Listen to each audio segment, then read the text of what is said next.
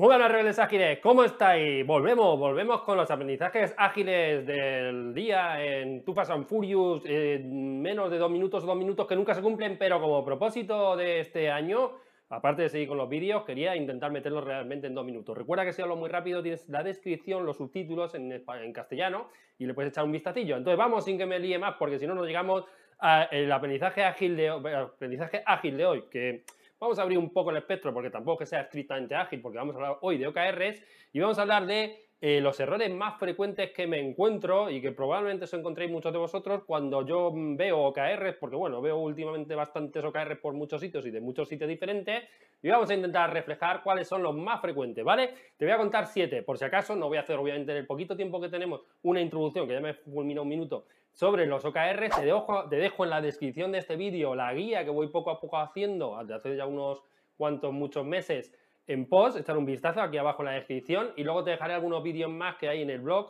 perdón, en el canal de YouTube sobre OKRs. Entonces vamos sin liarnos más con la primera. La primera es confundir OKRs con tareas, ¿vale? Este es el clasicazo, error frecuente número uno. Entonces las tareas suelen ser cosas de la hago o no la hago, dependen solo de nosotros. Sin embargo, un OKR tiene que producir un resultado que normalmente no controlo yo del todo y que tiene un impacto en el negocio, ¿vale? Entonces las tareas, que podríamos enumerar más cosas que identifican una tarea, es una de las cosas principales. Tareas del tipo a publicar un post, hacer un vídeo, hacer un informe, sacar una nueva feature, terminar una historia de usuario, bla, bla, bla, bla, bla son tareas y no son OKRs, ¿vale? Vamos con la segunda y es olvidarnos de los OKRs hasta el último momento cuando hay que evaluar cómo han ido. Normalmente sabemos que los OKRs suelen, estaba mirando el reloj, que ya me pasa otra vez, eh, pero muy rápido. sabemos que los OKRs normalmente le damos una, una, vida de tres meses, típicamente, podría ser más, podría ser menos, pero normalmente todos le damos tres meses. Y error frecuente número dos, pasar del OKR, o sea, acordarnos cuando lo hacemos y acordar, y volver a acordarnos de él cuando llega el último día del trimestre. No, tenéis que revisarlo frecuentemente porque si no probablemente no haréis nada de OKR hasta el final. Vamos con el número 3 y es confundir un OKR con una métrica, ¿vale?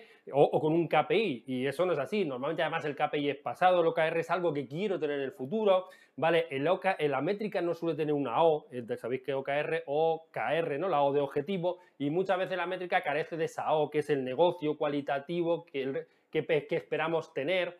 ¿Vale? Entonces, no confundáis OKRs con métricas. Eh, y sobre todo una cosa importante, no lo confundáis con KPIs. Te dejo arriba aquí un link, un, enlace a un vídeo del YouTube el que diferencia entre KPI y OKR, ¿vale? Ay, no olvides, eh, suscribirte al canal, nos ayuda si te suscribes, dale un me gusta. Y venga, seguimos. Eh, número 4, ¿vale? Tener un montón de OKRs o un montón de KRs, o sea, 10, 15, pocos, pocos. Recordar que igual que en el KPI, en el OKR la K es de key, clave, que quiere decir que muy poco. O sea, hay un montón de cosas que se podrían eh, convertir en OKRs, igual que en el mundo KPI se podrían convertir muchas métricas en KPI, pero la, cuestión de la K es que vamos a resaltar las que son importantes en este momento, cosas importantes en este momento. Entonces tiene que haber pocas. De hecho, OKRs 1, 2, 3 ya es mucho y por OKR yo considero que ya llegando a 3KR por OKR ya me parece un montonazo, ¿vale? Venga, sigo. Eh, mm, número 5, error número 5, que sean demasiado fáciles, resulta que todo el mundo los consigue fácilmente o todos los equipos, grupos muy fácil, o que sean imposibles, eso es otro clasicazo. Vamos con las 6 eh, OKRs que no se pueden medir, ¿vale? Hacemos el O, objetivo, el KR, y el KR no hay Dios quien lo mida porque es imposible, porque se ha puesto ahí una cosa que el número es imposible sacarse porque no hay manera, ¿vale? Y el número 7, probablemente los más importantes, es tener OKRs no alineados con negocio, barra no alineados con un para qué, no tener un para qué, o barra no alineados con una misión, visión de qué esperamos, hacia dónde vamos, qué queremos, en qué queremos que cambie el universo, para qué estamos en este mundo y similar, ¿vale? Y poco más, podría dar mucho más, pero de hecho te dejo dos vídeos, al final, ahora en dos segunditos te dejo dos vídeos que están relacionados con esto y que te pueden interesar. Ah, recuerda, ayúdanos suscribiéndote, seguimos viéndonos por aquí y que la gira te acompañe y en este caso los OKR también. Nos vemos.